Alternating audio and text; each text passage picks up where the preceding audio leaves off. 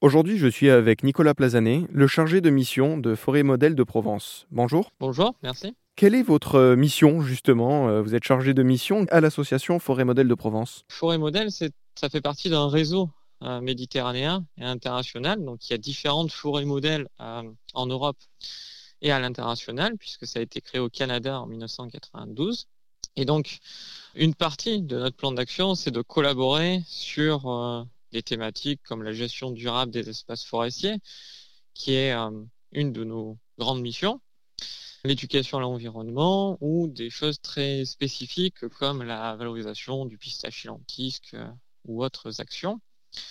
Et ensuite, on a aussi des actions de nos territoires en faveur des filières, que ce soit l'arbousier, la relance de la pistache dans notre région, donc avec de la plantation d'arbres, de la recherche et développement. Euh, aussi, on va créer une coopérative sur les écomatériaux, donc on va accompagner cette création-là pour justement euh, mieux valoriser nos bois et nos ressources locales en faisant rencontrer euh, l'offre et la demande, donc avec l'association Permabitat.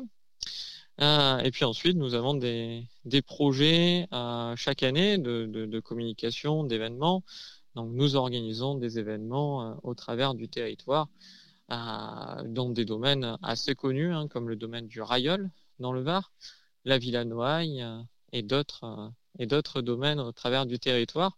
Donc voilà, pas mal d'actions autour des axes, que ce soit la filière, les filières forestières, à l'éducation à l'environnement et bien sûr la coopération européenne. Pour faire partie de ce genre d'association qui est avant tout dans la défense et dans l'écologie, il faut faire des études euh, spécialement de, sciences ou de biologie? Pas forcément, mais c'est vrai que ça peut être souhaitable. Après, il faut déjà avant tout avoir de, de l'enthousiasme et de l'intérêt pour, pour les choses environnementales. D'ailleurs, on, mène plusieurs conférences et on nous en demande d'ailleurs de plus en plus sur la forêt, sur la gestion durable, mais aussi sur l'adaptation au changement climatique de nos forêts et quelles sont les essences sur lesquelles on peut faire le pari et quelles sont au contraire les essences euh, qualifiées d'invasives qui, mettent un peu en péril notre équilibre euh, forestier.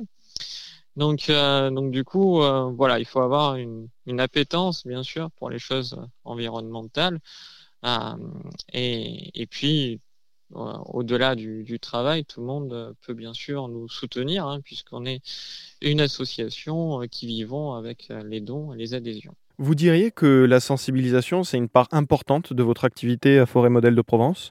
On va dire que c'est 30%. Donc c'est quand même une part importante, effectivement, de notre activité.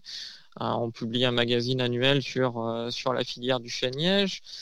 On accompagne la création d'un musée aussi euh, bientôt.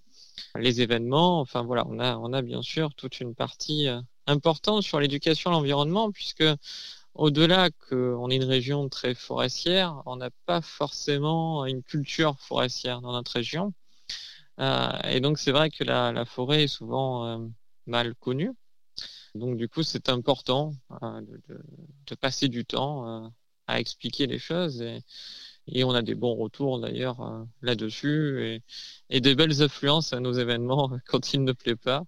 Donc du coup, ça fait, ça fait toujours plaisir et on mène aussi des initiatives un peu originales, comme on fait un concours euh, d'art et de design sur le, sur le chêne-liège et cette année sur la valorisation des déchets issus du chêne-liège, notamment euh, via le design et via le tournage sur bois. Et vous aussi, donc, vous pouvez soutenir l'association Forêt Modèle de Provence en vous rendant sur le site erzen.fr. J'étais avec Nicolas Plazanet, chargé de mission. Merci beaucoup. Merci à vous.